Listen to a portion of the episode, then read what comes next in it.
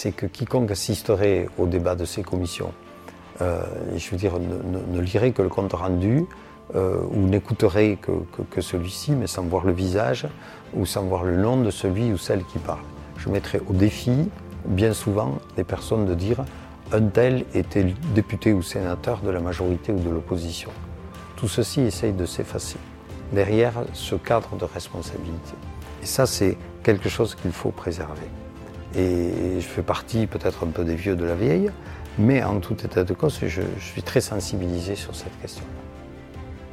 Bienvenue dans Défense Zone, le podcast qui traite des questions de défense et de sécurité à travers des entretiens avec des militaires, des membres des forces de l'ordre, des personnalités politiques ou encore des entrepreneurs.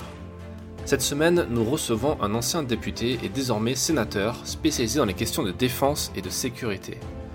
Philippe Folio est l'un des parlementaires qui s'est le plus rendu sur le terrain aux côtés des militaires français. Depuis 2002, il s'est notamment rendu au Tchad, au Mali, au Liban, au Kosovo et plusieurs fois en Afghanistan. En 2009, il est élu vice-président de la Commission de la Défense nationale et des Forces armées de l'Assemblée nationale. Avec lui, nous allons parler d'un sujet passionnant, celui de la place de l'armée dans le monde de la politique. N'oubliez pas de vous abonner au podcast et également à notre magazine papier en vous rendant sur le site défense-zone.com ou en cliquant sur le lien en description de cet épisode. Nous souhaitons bonne écoute. Donc nous sommes avec le sénateur Philippe Folio à Castres ici, euh, plus particulièrement au, au Mess Beaudecourt, un endroit symbolique pour le, régiment euh, du 8e RPMA, parce que c'est ici que les, sous-officiers et officiers viennent déjeuner le midi. Euh, vous êtes le premier homme politique à intervenir dans le podcast, donc merci d'avoir répondu à cette invitation. Est-ce que vous pouvez vous présenter? Écoutez, tout d'abord, merci. Merci de, m'accueillir et, de me permettre de parler d'un sujet qui, m'est particulièrement cher, les questions relatives à la défense, à la sécurité, et puis de, manière euh, un peu plus générale à la, géopolitique et à la géostratégie. Euh, en 2002, euh, quand j'ai été élu pour la première fois député, de, notamment de cette belle ville de Castres, symboliquement, la première chose que j'ai faite, exactement le 18 juin 2002, 18 juin qui est un jour euh, une date qui résonne plus particulièrement dans mon cœur. Euh, à 9h du matin, je suis allé déposer une gerbe au quartier Fayolle euh, en mémoire aux soldats du 8 tombés pour la France. donc mon travail parlementaire a d'emblée été marqué par ce saut de ce lien spécifique qui m'unit à ce régiment qui lui-même un lien singulier avec la ville de Castres. Euh, quelques, jours après, euh, en arrivant à l'Assemblée nationale, euh, une des premières décisions qu'on vous demande de prendre, c'est le choix de la commission dans laquelle vous, allez vous inscrire pour travailler. Et, pour ma part, alors que j'ai eu une vie professionnelle qui m'avait éloigné de ces questions de, défense, euh, puisque j'étais euh, dans le secteur du logement social, je dirigeais un organisme de gestion euh, de logements sociaux. J'ai fait ce choix de rentrer à la commission de la défense. Pour plusieurs raisons. une première, c'est des liens un peu anciens. quand j'ai été étudiant, j'ai fait partie des étudiants qui collaboraient à, un organisme de recherche universitaire qui s'appelait le CERSA, le Centre d'études et de recherche sur l'armée, qui, dépendait de, de l'Institut d'études politiques euh, de Toulouse et, de l'Université euh, euh, donc de Toulouse 1, dite de l'Arsenal à l'époque. et, et, donc, j'ai dans ce cadre-là, avec plus particulièrement les professeurs Marichy et Mandeville, euh, travaillé sur les questions de défense et de sécurité. J'avais notamment fait un mémoire sur euh, le mode de recrutement des armées. Voilà. Euh, et donc, ça a été pour moi un, élément important que de, je veux dire presque on peut revenir aux sources, sachant aussi que quand, par définition, vous êtes député de Castres, vous ne pouvez pas être insensible aux questions relatives à la défense, tant ce régiment est, un élément fort fédérateur, euh, j'allais dire constitutif de cette ville à, bien des égards. Donc je, me suis euh, impliqué, je veux dire de manière très, très, très active dans cette commission. J'ai été à plusieurs reprises rapporteur, j'ai été secrétaire de la commission, j'ai été vice-président. j'ai aussi eu un fil conducteur dans toute ma vie parlementaire. C'est que j'ai fait beaucoup, beaucoup, beaucoup de présences et de visites sur le terrain. Parce que j'estime qu'on s'enrichit euh, de ces visites sur le terrain et que quand on partage le quotidien de nos, de nos soldats, de nos marins, de nos aviateurs, euh, on arrive à mieux comprendre, je veux dire, les enjeux, les problématiques, les difficultés qui sont les leurs euh, par rapport à, à la question de, maintien en conditions opérationnelles, par rapport à, la préparation des forces, par rapport aux engagements, je veux dire, liés à, à ce métier. Parce que et je crois qu'il ne faut jamais l'oublier. Le métier de militaire est un métier singulier. Parce qu'au bout du bout de l'engagement, il y a le sacrifice suprême et irréversible qui est celui de la vie. Et que par rapport à cela, euh, celles et ceux qui font le choix du métier des armes méritent le respect de toute la nation euh, au regard de la nature même de cet engagement et doivent être traités avec respect euh, par rapport à, cet engagement qui est le leur au service donc de la collectivité et au service de notre sécurité, j'allais dire individuelle et, collective. Et donc, j'ai toujours essayé d'être dans, ce, dans filigrane euh, d'être au service de, l'institution, des hommes et des femmes qui l'incarnent, et, d'essayer d'être libre dans mes propos, dans mes analyses, euh, libre dans mes jugements, euh, quitte parfois à être un petit peu un petit peu dur, voire vindicatif au regard euh, j'allais dire, de, l'instance politique décisionnelle euh, en matière de défense quand euh, les moyens n'étaient pas au rendez-vous, quand j'ai pendant longtemps critiqué le fait que du temps où, on était sur des schémas de, baisse de dépenses publiques, le seul ministère de la Défense, à l'époque, supportait à peu près les deux tiers des suppressions d'emplois dans, le secteur public. Et que donc, par rapport, euh, par rapport à cela, ceci nous a euh, amené à, prendre des positions qui sont des positions fortes pour dire non, il faut que les choses soient plus équilibrées. Donc, ça fait partie, euh, j'allais dire, de, de, ce travail fait sur le, sur le long terme. Mais c'est aussi le fait de, de participer euh, à, chacune des opérations extérieures qu'a fait le 8e RPIMA. Vous êtes allé beaucoup sur le terrain, vous êtes allé au Tchad, vous êtes allé en Afghanistan plusieurs fois Voilà, je suis allé, euh, euh, je suis allé au Kosovo aussi avec le 8, je suis allé, je suis allé à peu près sur tous les théâtres d'opérations extérieures, avec un rituel du reste, chaque fois, et à l'autre bout du monde, y compris au, euh, fin fond de, la vallée de la Capissa, je venais chaque fois avec euh, mon jambon de la cône. Voilà. Et, tout le monde savait que le député, quand il venait, il apportait euh, un jambon. Et, donc je suis resté toujours, hein, toujours fidèle à cette tradition. Mais c'est vrai que quand, quand vous passez, j'avais passé après donc ces, terribles événements de, de, la vallée d'Ouzbine, euh, qui, avait été quand même un marqueur et un élément fort parce que c'était la première fois, j'allais dire depuis la guerre d'Algérie, euh, que la France perdait autant d'hommes euh, en si peu de temps et que c'est la première fois où nos concitoyens ont pris conscience du fait qu'à l'Afghanistan, nous n'étions pas dans une opération de sécurité mais dans une véritable opération de guerre avec tout ce que cela comporte. Et, c'est du reste en Afghanistan où notre armée de terre euh, avec le 8e RPIMA en figure de proue, a euh, récupéré, euh, si je puis m'exprimer ainsi, un peu ces, lettres de noblesse en termes de force combattante. Vous savez, il y a des choses qui marquent. Quand je me rappelle au cœur de l'Afghanistan, quand un, un, marsouin du 8 volontaire du 8 m'expliquait, j'ai vu que les choses avaient changé dans une chose. C'est qu'en fait, ils étaient tout le temps opérationnels, ils avaient droit à un jour par mois de repos. Ils allaient à la base aérienne de Bagram, qui n'était pas trop loin, qui était contrôlée par les Américains, pour pouvoir se reposer et se détendre. Et l'élément important, c'est qu'ils nous disaient, entre notre arrivée et notre départ, le regard des Américains sur nous avait totalement changé. Autant au début, ils nous prenaient de haut, à la fin, ils nous prenaient avec respect, comme, si vous me permettez l'expression, des frères d'armes.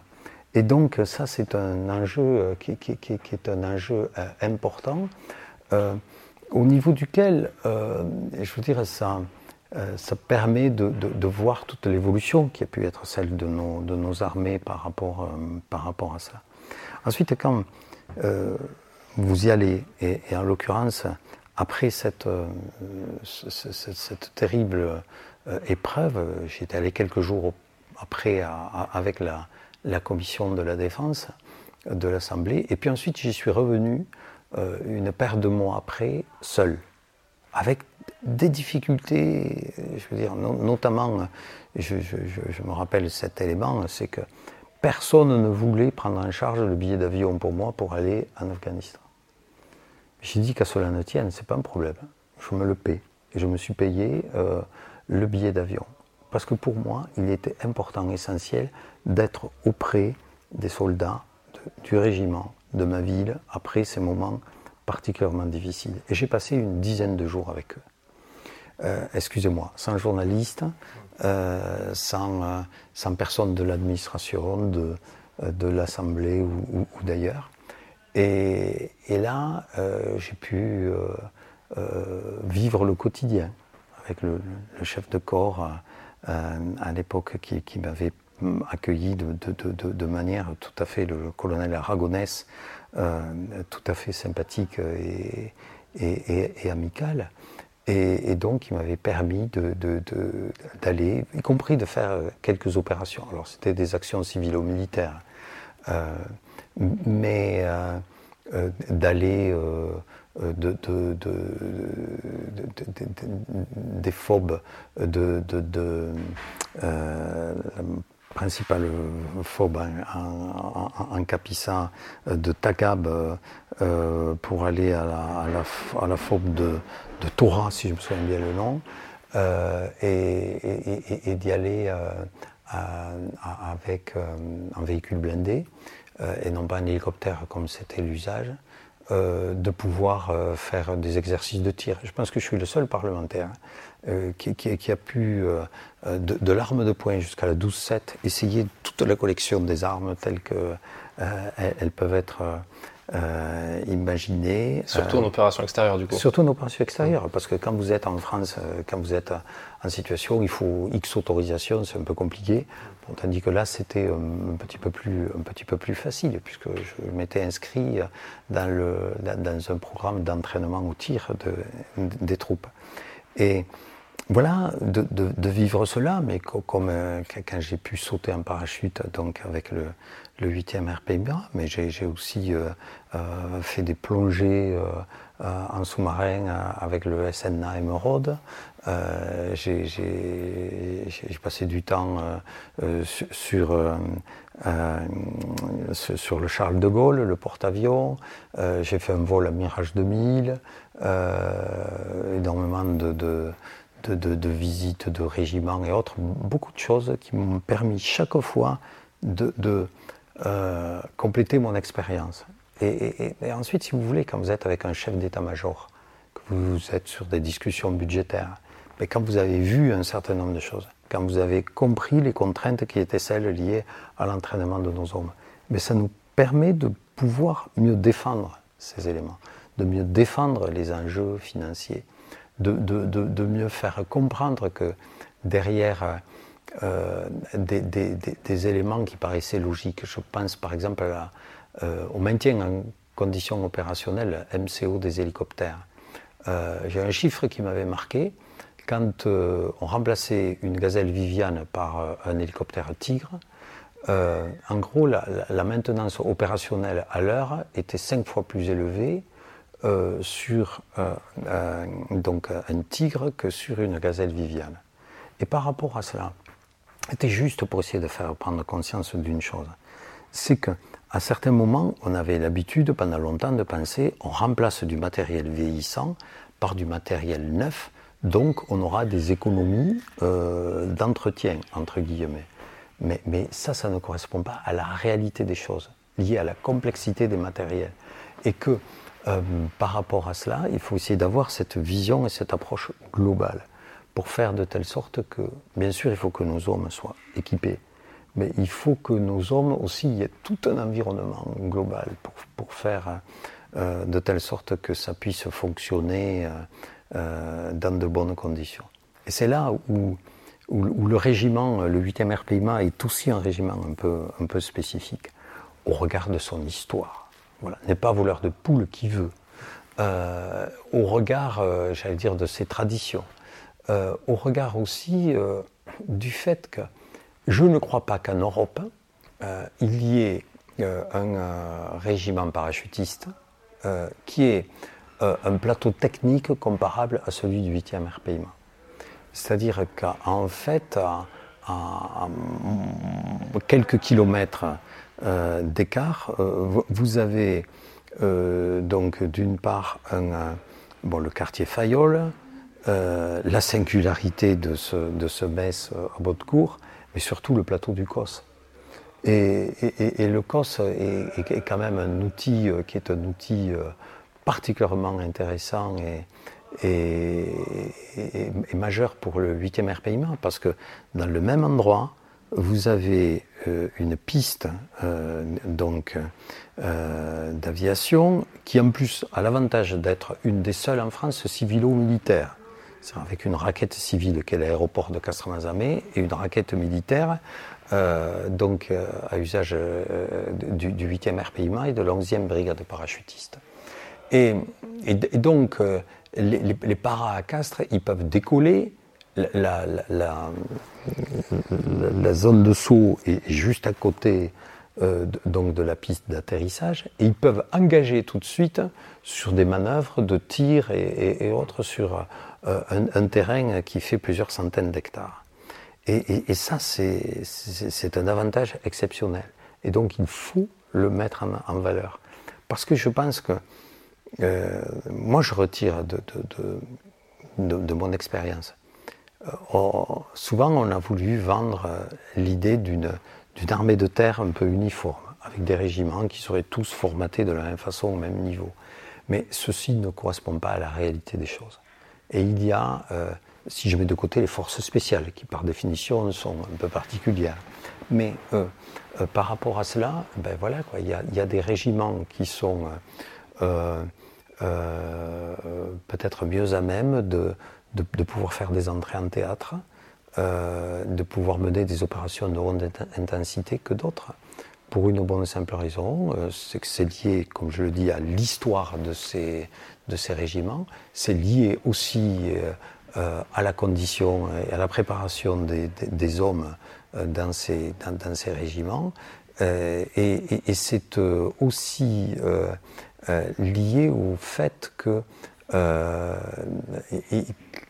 quand vous avez un vivier de, de, de 5 ou 6 candidats pour entrer au 8e RPIMA, comparé à un autre régiment où vous avez euh, un candidat et demi ou deux pour une place, euh, ben, par définition, le, niveau de recrutement n'est pas tout à fait le même. Donc ça, ce sont des éléments qui, des éléments qui comptent. Justement, par, rapport, euh, pardon, je vous coupe, par rapport au recrutement, vous, m'avez dit, vous avez dit que vous avez travaillé sur ça quand vous étiez sur votre, votre mémoire. le 8 a pas trop de mal à recruter, effectivement. Mais en tant qu'ex-député euh, et membre de la commission défense, quel regard vous portez?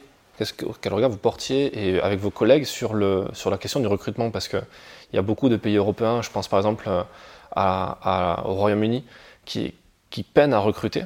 Nous, en France, on a moins ce problème. Beaucoup pensent que c'est aussi du fait qu'il y a eu les attentats sur le territoire national qui a, qui a galvanisé aussi la jeunesse à, se, à vouloir défendre aussi euh, la patrie. Quel regard vous portez sur le recrutement et sur les moyens qui sont mis justement à disposition de, de l'armée pour recruter? La situation française est une situation très différente de certaines autres démocraties. Vous parliez du Royaume-Uni, mais c'est encore plus vrai aux États-Unis, où le recrutement aux États-Unis se fait dans les couches les plus, euh, les plus populaires de la population, euh, des personnes qui sont en rupture. Euh, en France, c'est aussi vrai, mais c'est différent. Je dis c'est aussi vrai aussi parce que l'armée est, encore une des dernières institutions de la République où l'ascenseur social fonctionne. Vous pouvez devenir rentrer au plus bas niveau, et puis à force de courage, de travail et de mérite, vous pouvez atteindre le plus haut niveau. De temps en temps, il m'arrive d'en parler avec le général Irastorza, euh, qui, a été euh, enfant de troupe et, qui a terminé chef d'état-major de l'armée de terre. Et, ça, c'est une réalité de, la situation. Donc, nous, sommes euh, avec une armée, bien sûr, qui peut avoir quelques difficultés à certains moments, et aujourd'hui c'est le cas. Il y a des tensions sur certaines spécialités, euh, euh, notamment euh, par rapport aux enjeux de cybersécurité, cyberdéfense et, autres. Mais en global, l'image, c'est un élément essentiel. Et aujourd'hui, les forces armées ont une image qui est une image positive je crois que ça doit être de l'ordre de 86 ou 7% de nos concitoyens qui ont une image positive des militaires et de la défense. Ceci est lié à plusieurs choses. C'est un par rapport au professionnalisme. Deux, euh, par rapport euh, au fait que, nos concitoyens ont éminemment intégré que nous étions face à une armée complètement républicaine et, qui respectait les institutions civiles et, les éléments relatifs aux, échéances euh, politiques. Le, troisième point, euh, c'est euh, ces éléments liés à la qualité des hommes et des femmes qui composent nos armées. Et, donc ceci rejaillit positivement. Dans une ville comme Castres, si vous avez un entretien d'embauche, si vous dites j'ai été j'ai fait X années au 8e RPIMA, par définition, ça vous donne un avantage certain pour retrouver un poste. Et, ça, c'est quelque chose qui, quelque chose qui compte. Et donc, euh, si, vous voulez, cette, notion de, recrutement, euh, alors très distincte du, faisiez allusion euh, au, au mémoire que j'avais écrit à l'époque, en fait, c'est un mémoire de comparatif entre les différents modes de recrutement, en fait, les trois systèmes euh, c'est-à-dire l'armée euh, de conscription que nous avons connue euh, jusqu'en 1997. ensuite, l'armée professionnalisée que nous connaissons aujourd'hui. Et puis le troisième système qui est le système d'armée milice, en gros l'armée suisse, où le, citoyen est aussi soldat et, et, ce, une grande partie de sa vie. Et donc, nous, nous avons euh, nous avons du reste tous ces éléments d'histoire, parce que si le 8e RPIMA est, ce qu'il est aujourd'hui, c'est aussi parce que ça a été un des premiers régiments professionnalisés de notre armée. Euh, de mémoire, il l'a été en 1970, euh, juste quelques années après sa création. Et voilà, parce qu'on a très vite senti que euh, malgré notre système de conscription, il fallait aussi euh, euh, quelques régiments composés de militaires d'actifs qui puissent permettre ben, ces entrées en théâtre et, aller peut-être sur les opérations de plus haute intensité dans le cadre d'un début de conflit. Et voilà, je crois que c'est un, un tout. alors après, sur cette notion cette notion d'image. Euh, de nos forces armées dans le monde politique. Euh, elle est bonne, mais elle est dénaturée. Parce que moi, je fais partie de ceux qui ont fait leur service militaire. Euh, aujourd'hui, quand vous regardez sur l'ensemble des élus politiques de l'Hexagone, vous enlevez ceux qui n'ont pas fait leur service militaire, donc c'est-à-dire les plus jeunes et toutes les, les élus eux. Euh, quand euh, vous rajoutez à cela tous ceux qui sont élus de départements où il n'y a plus d'emprise militaire, et il y en a beaucoup, beaucoup, puisqu'au regard des phénomènes de concentration que l'on a connus, il y, a bien de casernes, de bases qui, ont été fermées. en fait, le lien à la défense, pour nombre de concitoyens et nombre de, nos élus, qui sont à l'image de leurs concitoyens, devient de plus en plus théorique. Et donc, par rapport, par rapport à cela, il y, a, tout cet effort de pédagogie à, faire euh, pour essayer de, de, raffermir ce, lien et de bien faire comprendre ces enjeux. Et c'est en ce sens qu'une publication comme la vôtre joue un rôle très important et, et, d'autres dans, dans, ce cadre-là, euh, juste pour, pour essayer euh, de faire de telle sorte qu'il y ait prise, cette prise de conscience. Donc une bonne image, mais une certaine fragilité au regard de ces éléments de mes connaissances. J'ai eu, j'ai entendu euh, des, élus dire à des moments, dans des accès de, démagogie, euh, mais il n'y a rien qu'à supprimer un certain nombre d'avions de combat, supprimer notre force de dissuasion, euh, de dire, ben voilà, quoi, mieux vaut un hôpital qu'un porte-avions, etc., etc. Mais ce n'est pas les enjeux euh, à ce stade-là. Et nous l'avons vu. Nous vivons dans un monde qui est toujours plus instable et toujours plus dangereux, au niveau duquel euh, nous avons la, la nécessité, euh, donc, face à tous ces enjeux, de prendre conscience du fait que, et, je veux dire aujourd'hui, ou plus particulièrement hier, s'ouvrait le procès des attentats de 2015.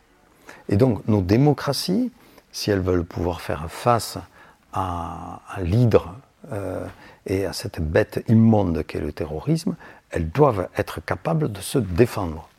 Voilà.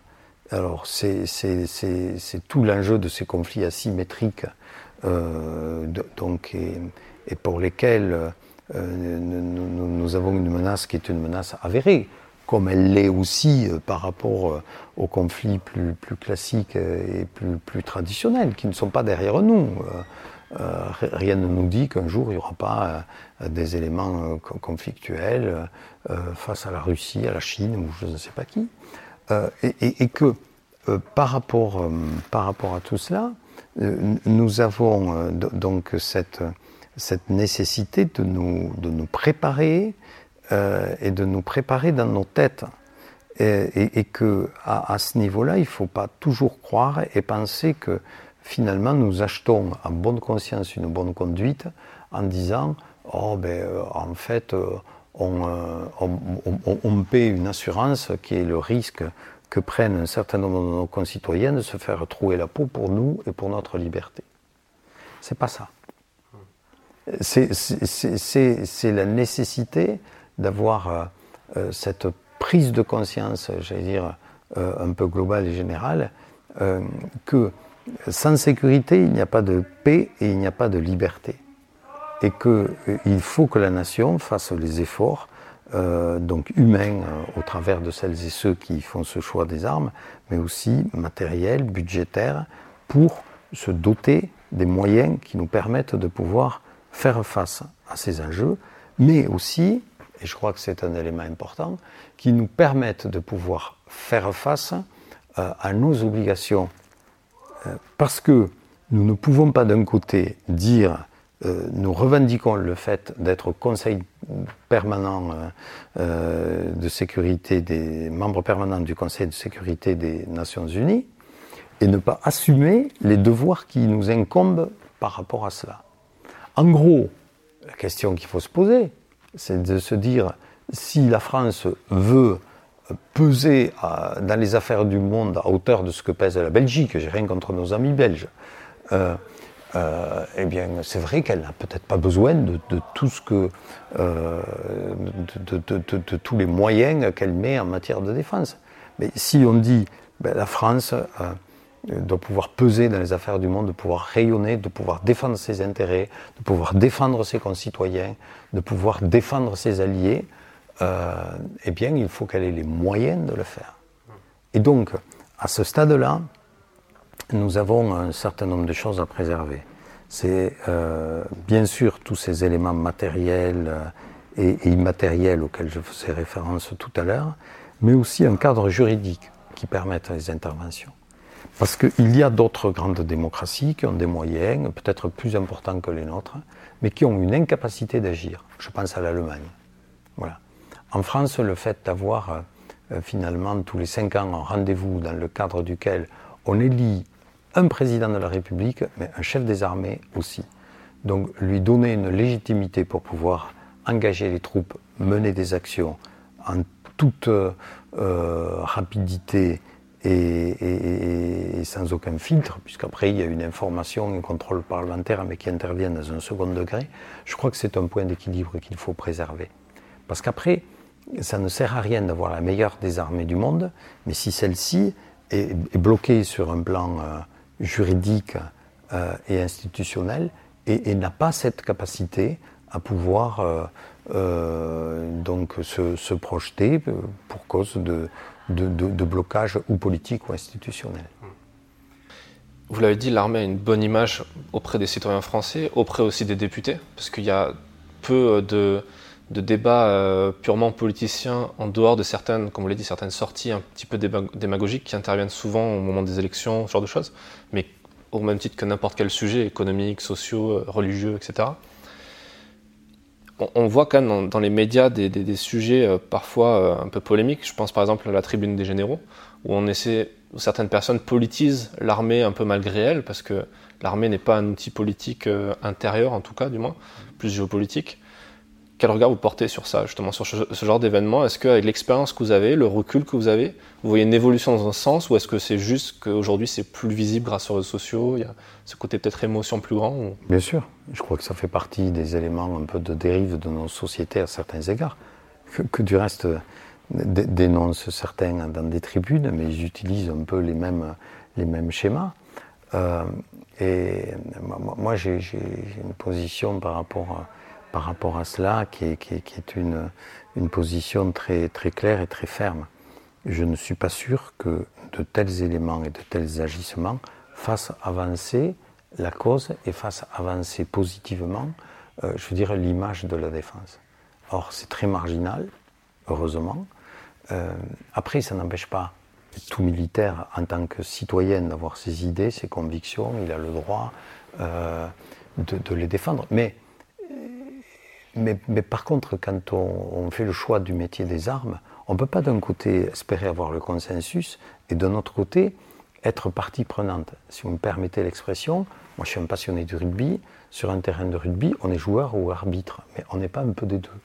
Et donc, quand euh, l'arbitre dit, euh, ou le recours en l'occurrence, qui est, la défense, rentre dans le jeu pour dire euh, ouais, mais ce serait bien de faire ceci, cela par rapport à telle ou telle personne, etc. etc. Euh, à certains égards, ça, pose des difficultés, ça pose des problèmes. Et donc, ça finalement affaiblit l'institution militaire. Et je, crains que par rapport à, à, ce qui a été fait, euh, finalement, les, les, les, les, conséquences soient, soient à l'encontre du, du but qui était initialement recherché, qu'on peut comprendre à certains égards. Mais mais pas sous cette forme-là et pas dans ce cadre-là. Après, c'est le débat politique. C'est le débat politique. Et il est sain qu'en démocratie, plusieurs types d'opinions puissent s'exprimer. Pour autant, il ne faut pas sombrer dans une forme de démagogie au, regard de, cela. D'autant plus que, contrairement à ce qui est dit, moi, quand je vois les, volontaires du 8e RPIMA, ben je, je, vois euh, des, volontaires qui sont issus des quartiers sensibles difficiles, euh, dont, certains on peut très fortement imaginer qui qui sont pas tous de la même religion, ils ne sont pas tous euh, avec les, mêmes histoires professionnelles. Je vois des Iliens du Pacifique, il y en a beaucoup, parce qu'il y a une culture assez forte au 8e RPIMA par rapport à cela. Ben voilà, quoi. notre armée est une armée qui est, qui est, qui est diverse à l'image de notre société aujourd'hui.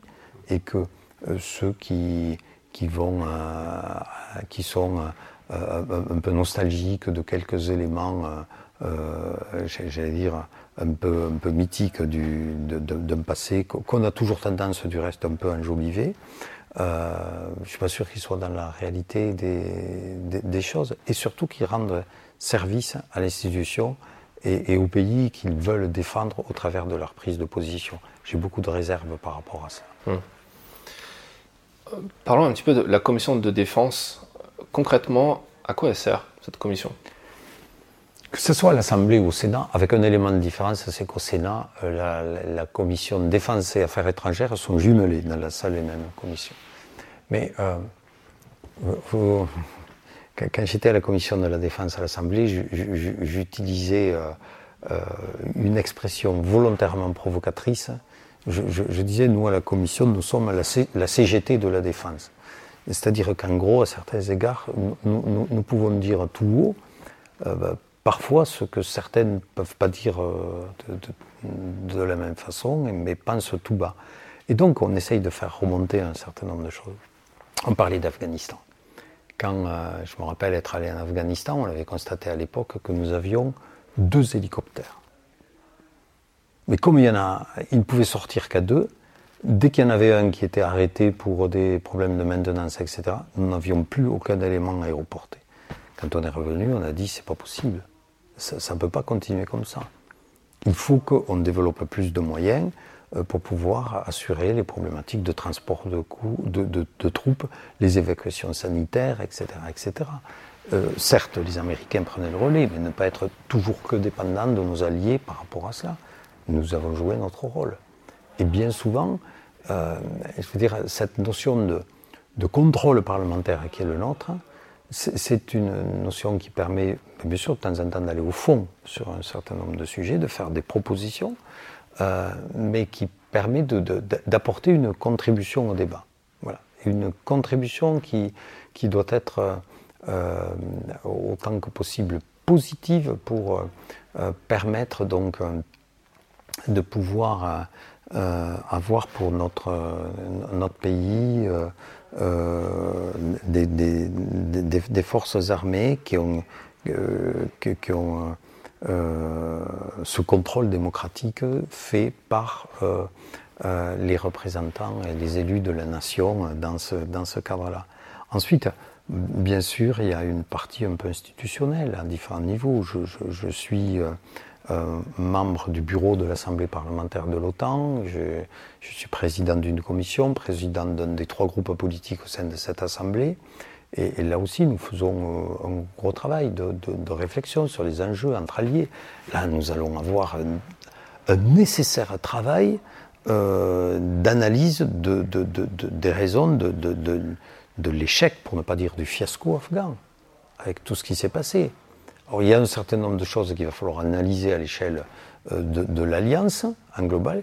Il y a un certain nombre de choses pour lesquelles il va falloir qu'on les analyse nous-mêmes. Ne serait-ce que euh, par rapport au, euh, au, rapatriement de ceux qui nous ont soutenus là-bas. on a fait le travail, mais certainement pas entièrement, et, avec quelques-uns qu'on a laissé un peu dans, des situations un peu compliquées sur place. je crois qu'à un moment donné, il va falloir que nous, nous réfléchissions sur cela et que nous, parlementaires, nous puissions dire un certain nombre de choses. Un autre point qui est un point important, c'est que le plus souvent dans nos commissions euh, de défense, que ce soit à l'Assemblée ou au Sénat, il y a un grand sens des responsabilités des membres de ces commissions.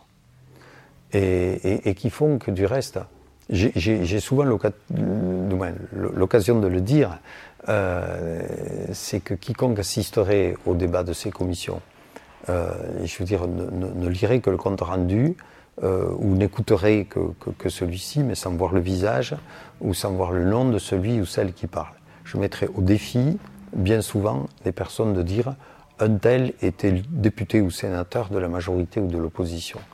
Tout ceci essaye de s'effacer derrière ce cadre de responsabilité. Et ça, c'est quelque chose qu'il faut préserver. Et je fais partie peut-être un peu des vieux de la vieille, mais en tout état de cause, je, suis très sensibilisé sur cette question-là. En parlant de responsabilité, on est dans, dans l'actualité un peu chaude sur euh, la question de l'Afghanistan. Il y a quand même cette. Euh, on, rejette euh, forcément la faute sur les États-Unis, sur la gestion de ce conflit qui a, duré 20 ans, mais un conflit dans lequel la France a, fait entièrement partie au début. Vous avez parlé de, de et du lourd tribut qu'a payé le 8e RPMA aussi là à la fin 12 000, enfin, suite à ces événements, il y a eu de grosses polémiques sur la question de l'équipement, du matériel, le fait qu'on envoyait des gens qui n'étaient pas forcément ni préparés ni, ni équipés pour faire face à ce genre de conflit.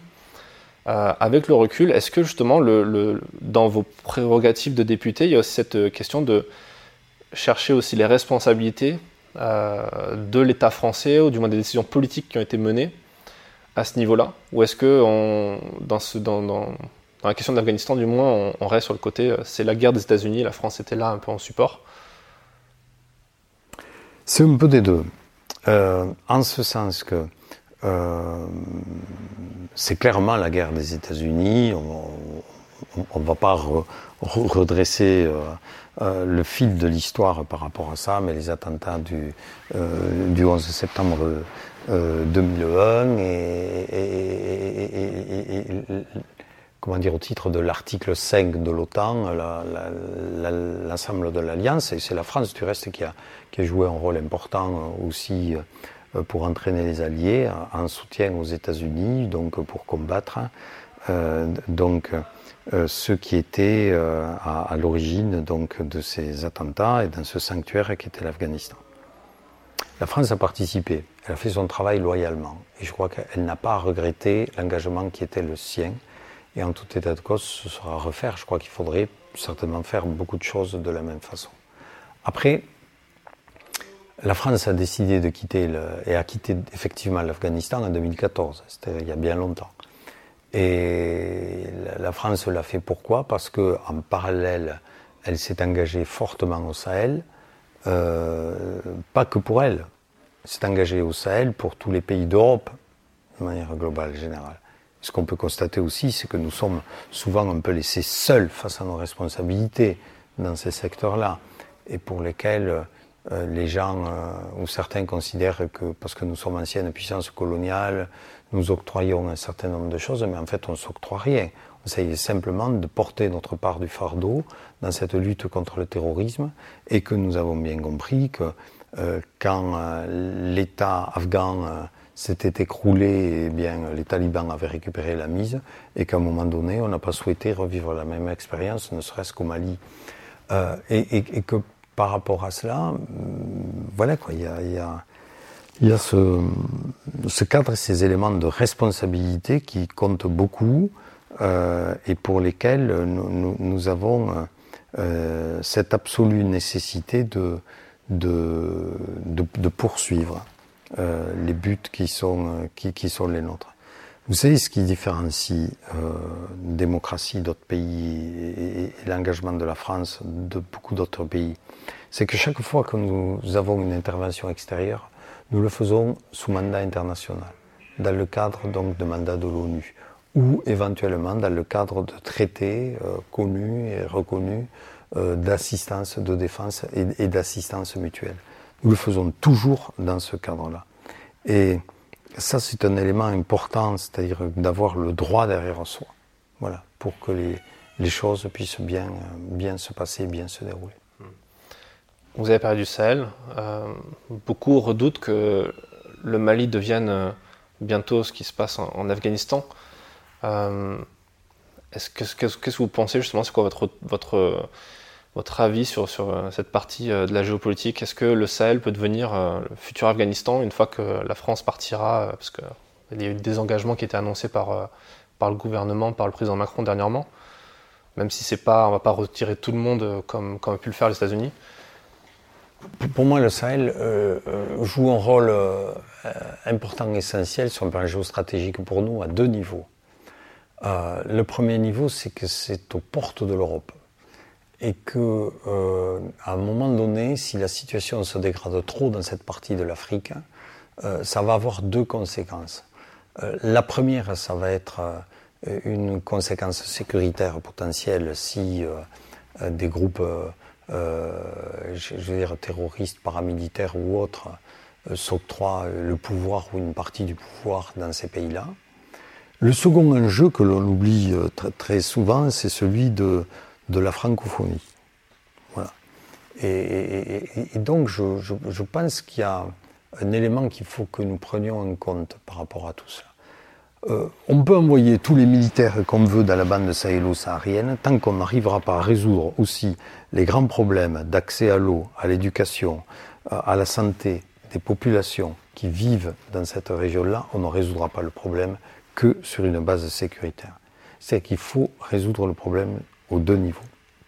Et donc il y a des actions que la France doit mener et, nous avons euh, travaillé il y, a, quelques mois sur euh, projet de loi dite de réduction des inégalités mondiales, en gros sur euh, l'AFD, l'Agence française de développement, et, j'ai eu l'occasion de prendre plusieurs fois la parole pour expliquer cela. Voilà. Il faut que nous puissions jouer notre rôle. Mais il faut aussi que nous puissions afficher notre singularité, notre drapeau. Voilà. Et que euh, dans ce monde où, on essaye de, de, mettre en avant une forme d'uniformité anglo-saxonne, bien que nous puissions jouer notre rôle au travers de la francophonie. Et ça, c'est un point qui est un point, euh, un point je crois, important. Après, euh, la situation, elle, est ce qu'elle est, elle est difficile parce que parce que c'est un territoire immense, euh, avec des adversaires mobiles qui changent leurs habitudes, leur façon de faire.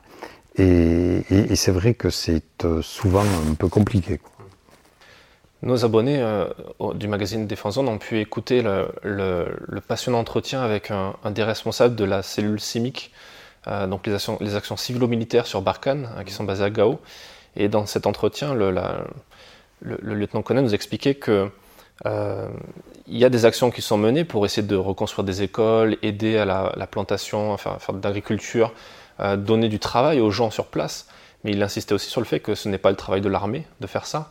Euh, bien souvent, c'est aussi une façon de prendre du renseignement, de faire aussi de l'influence.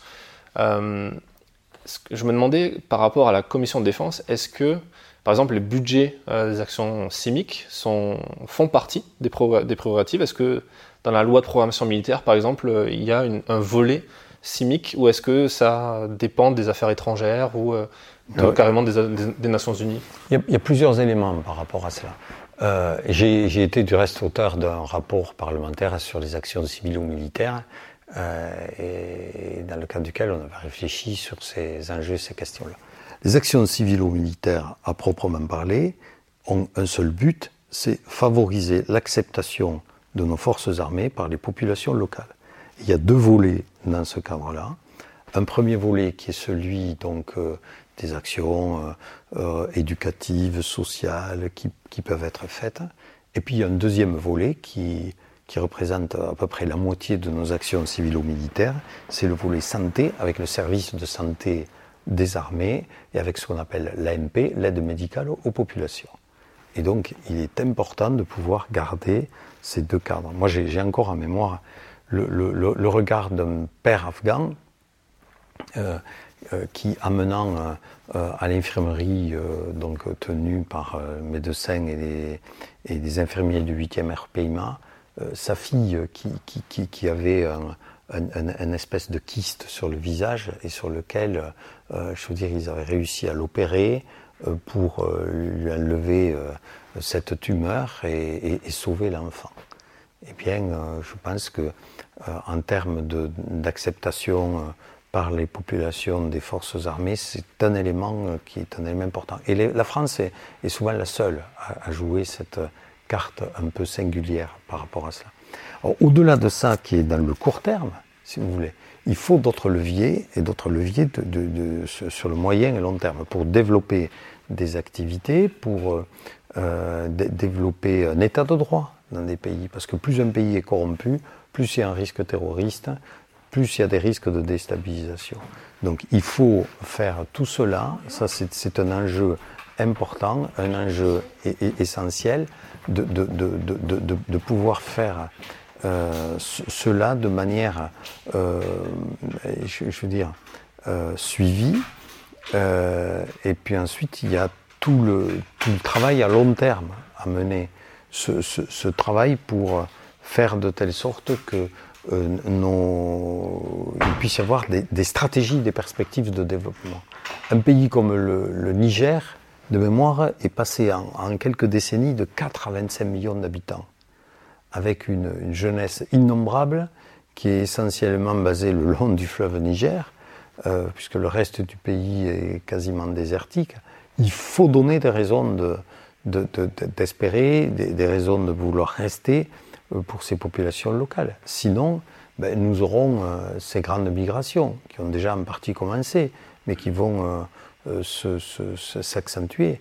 Donc, en fait, nous sommes dans un monde où euh, euh, on veut essayer de maîtriser un certain nombre de choses, mais nombre de, difficultés, de problèmes auxquels nous devons faire face sont de dimension planétaire et, nécessiteront des réponses qui seront des réponses globales. C'est la problématique du développement et, l'enjeu pour l'Afrique est très important, excusez-moi de le dire, mais pour moi c'est plus important pour notre pays que l'Afghanistan, qui, est plus loin. Euh, et, c'est pour cela, à l'époque, qu'on a décidé de se désengager d'Afghanistan pour s'engager dans le Sahel. Euh, ensuite, nous avons un, autre enjeu qui est, un enjeu important qui devra être traité euh, à l'échelle internationale, c'est tous les enjeux relatifs au, au, réchauffement climatique, qui auront des conséquences qui seront des conséquences globales. Mais ces conséquences, elles seront à tous les niveaux. Elles seront euh, économiques, elles seront euh, euh, bien sûr environnementales au premier chef, mais elles seront sociales et elles seront aussi sécuritaires. Parce que si ce phénomène se, développe, bien, vous savez, sur les terreaux de, la pauvreté, de la misère, de, des déserts éducatifs, etc., etc., eh bien, c'est les meilleurs terreaux pour les terroristes et les personnes qui les manipulent pour pouvoir prospérer. Vous avez vu le film euh, La guerre sur Charlie Wilson? Sur ce député américain qui a réussi à, avec quelques tours de passe-passe politique, à augmenter le budget de la CIA euh, pendant la guerre entre. Euh, pendant, en pleine guerre froide, quand la CIA luttait, armait les Moudjahidines en Afghanistan pour essayer de battre les Russes. Oui, je ne l'ai pas vu à proprement parler, mais je connais l'histoire. Dans le film, il y a un passage qui, est très intéressant à la fin, en fait, où la guerre est gagnée. Les, Russes quittent l'Afghanistan, euh, les Moudjahidines gagnent. Bon, après, on sait que ça va, que ça va devenir. Et le député se retrouve face euh, à, à, sa commission euh, budgétaire et lui dit, en fait, on, a mis des milliards à armer tous ces gens. Mm. Si on mettait un million dans des écoles, dans la reconstruction de certains endroits, etc., et là, il a un refus. Et là, on sent le, côté un peu dramatique de la chose. Quand, on sait, alors on ne sait pas avec exactitude, même s'il y a du, travail, qui est fait de, votre part, de la part des députés qui vont sur le terrain, qui donnent des informations aussi aux gens sur combien il y a d'argent qui, est disponible pour la force. Mais il y, a, peu de données, on se rend compte, la, personne qui s'occupait des, des, actions chimiques à Gao le disait, c'est quand même ultra marginal. Il n'y a que 4-5 personnes qui travaillent à Gao sur le millier de personnes sur place pour faire des actions chimiques. Du coup, on se demande, est-ce que c'est pas une, part une goutte d'eau. Et, est-ce qu'au niveau de, des, gens qui votent les lois, est-ce qu'il y a cette, logique de vouloir essayer d'améliorer ça? Moi, je crois qu'il y a plusieurs éléments qu'il faut prendre en compte. C'est un, euh, alors plusieurs choses. La première, c'est que bon, tous les États ne sont pas forcément faillis. Il y a des États qui sont euh, en situation de, crise. Et après, il faut reconstruire.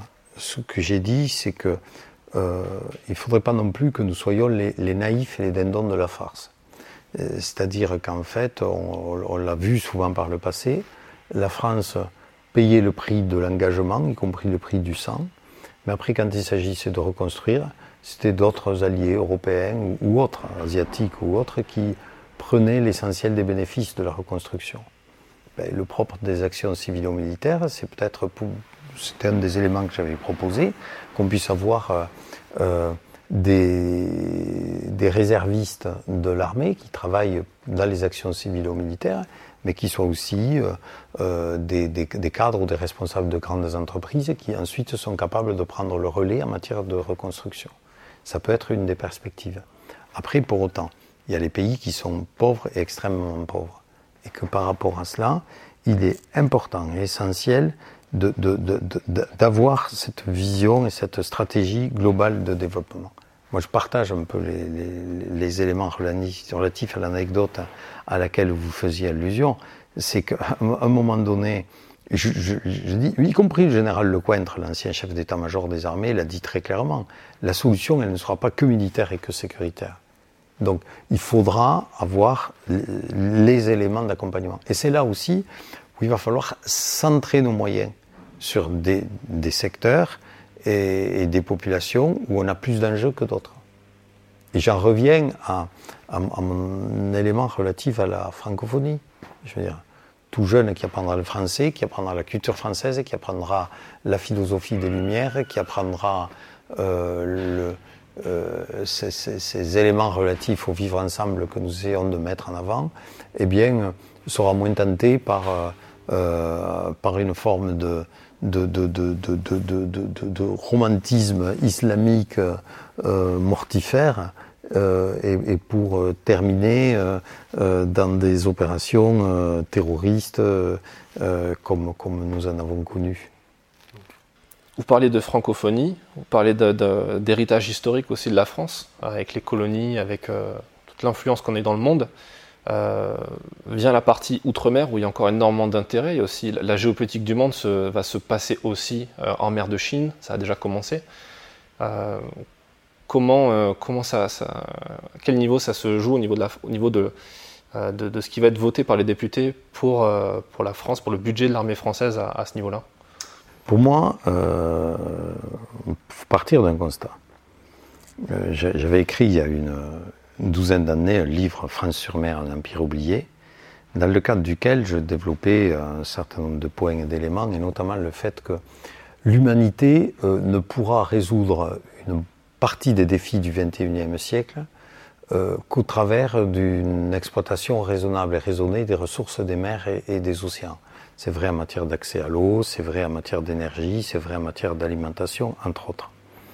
Et que par rapport à cela, dans le concert des nations, au regard du fait de disposer, on va dire, quasiment à égalité avec les États-Unis du premier domaine maritime au monde, pour notre pays, c'est un atout singulier.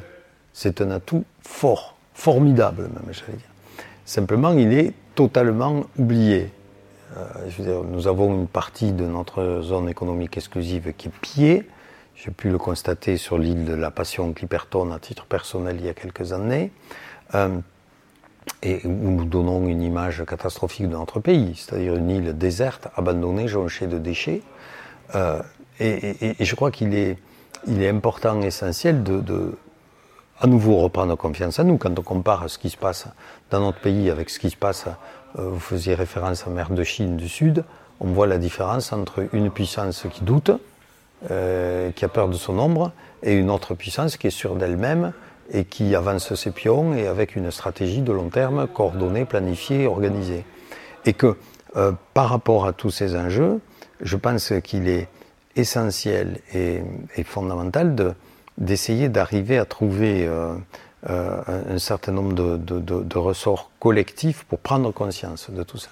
Quand je faisais, il m'arrive de temps en temps encore de faire quelques conférences sur ces thématiques-là, quand je, dis à, mes concitoyens et à mes interlocuteurs, entre, selon vous, entre la Chine et la France, quel est le pays le plus étendu? Si on additionne souveraineté terrestre et maritime, la France est plus étendue que la Chine à partir de là s'ouvrent des perspectives, par rapport y compris à celle qui va devenir la première puissance mondiale. Et que dans ce cadre-là, en plus nous avons la chance d'avoir un domaine maritime qui est très diversifié. Il est sur les trois océans, c'est le seul, nous sommes le seul pays au monde à être présent sur les trois océans. Euh, il est euh, sur des mers très froides. Je suis allé au Kerguelen, il n'y fait pas spécialement chaud. Hein. Euh, donc dans les terres australes ou à Saint-Pierre-et-Miquelon, on est sur des mers froides, mais aussi on est sur des mers chaudes. Donc au travers des îles éparses, de la Polynésie, des Antilles, de la Passion Clipperton et, ou de la Nouvelle-Calédonie. donc on, a cette, mixité qui est, est, tout à fait, exceptionnelle. C'est tout simplement dommage qu'on ne prenne pas conscience de ces enjeux, d'autant plus que euh, l'économie bleue va, prospérer à l'échelon mondial euh, dans les prochaines décennies et que dans ce cadre-là, euh, notre pays a un atout singulier. Et moi, ce que je dis simplement, c'est qu'il faut en prendre conscience. Y compris, je veux dire, sur un plan, sur un plan militaire, le fait d'avoir la quasi-totalité des moyens de notre marine qui soient basés dans l'Hexagone, c'est une erreur. Et je veux dire, si nous voulons jouer notre rôle de puissance mondiale, quand on parle de, problématiques indo-pacifiques, je veux dire, c'est des mots. Mais si au-delà des mots, on veut mettre des actes, eh bien, je veux dire, dans l'Indo-Pacifique, la France a la chance d'avoir des points d'appui. L'île de la Réunion, euh, tant que le référendum n'a pas été tranché, la Nouvelle-Calédonie, la Polynésie. Donc, en fonction de ça, nous, nous sommes aussi puissance régionale et non pas puissance extérieure. Et, donc, mais simplement, il faudra se doter de moyens pour faire de telle sorte qu'on développe nos forces de souveraineté et que nous développons les moyens marins et les moyens euh, euh, aériens euh, donc pour, pour pouvoir être mieux présent à partir donc de, de ces territoires français dans l'océan Indien et dans l'océan Pacifique. Pour moi, c'est un enjeu majeur. Voilà, et j'essaierai de porter autant que possible cet élément, je le fais du reste au Sénat comme je le faisais par le passé à l'Assemblée nationale. Une dernière question, dernière question que je pose à, tous nos invités, que ce soit des pilotes d'hélicoptères, des mécanos, etc. quel est le conseil que vous donneriez à quelqu'un qui a envie de se lancer dans votre métier, celui de, politique, député, puis sénateur peut-être, euh, quel, est le conseil que vous donneriez à une personne passionnée qui a envie de se lancer? Je, lui dirais deux choses. Hein. C'est que l'engagement, c'est quelque chose de beau. Voilà. D'exigeant, de difficile, parfois de terrible. Euh, mais que c'est euh, quelque chose de beau. pouvoir comme j'ai eu la chance de pouvoir le faire, consacrer, euh, j'allais dire presque des dizaines d'années de ma vie au service de son pays, euh, c'est quelque chose de, fantastique. Voilà, j'ai eu cette, cette opportunité, cette chance, euh, je veux dire, d'avoir été pendant plus de. moi, que j'aurais fini mon mandat, j'aurais, j'aurais été pendant, pendant 24 ans parlementaire. Euh, et je reconnais que c'est une, une, chance et un honneur extraordinaire. Après, euh, ce que je dirais à, à, quelqu'un qui veut être élu, c'est lui dire euh, d'être à cette personne d'être elle-même et d'aimer les gens. Si vous n'aimez pas les gens, si vous n'avez pas à un moment donné ces éléments qui font que, voilà, ben vous, faites quelque chose parce que ça vous plaît. Moi, je, en ce moment, je, je rencontre des élus municipaux et, je prends énormément de plaisir à, faire cela. Euh, si euh, euh, il n'y a pas ce, cet élément euh, qui fait que vous faites pas ça que pour vous, pour avoir euh, votre nom, pour être en vue, etc., etc. Mais vous faites ça par rapport aux autres et par rapport à la volonté d'essayer de faire bouger les lignes, de faire avancer un certain nombre de choses, ça sera compliqué. Après, je donnerai peut-être un conseil peut-être plus pratique et technique. Essayez d'avoir une vie avant. Pour pouvoir après mieux profiter de votre vie d'après quand vous êtes élu. Ça, je crois que c'est un élément important. En plus, pour rester bien connecté avec les problématiques des, des, habitants ou des élus d'un territoire. Mais après, en, en, conclusion, ce que je dirais, c'est que euh, voilà, moi j'ai eu la chance d'avoir euh, euh, une vie qui n'était pas déterminée. Je suis fils d'ouvrier agricole.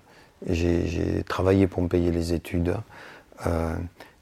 C'était assez pas, pas, simple pour moi, bien des égards. sur un plan politique, j'ai comme j'ai tendance à ouvrir, à dire ce que je pensais, ça n'a pas toujours plu.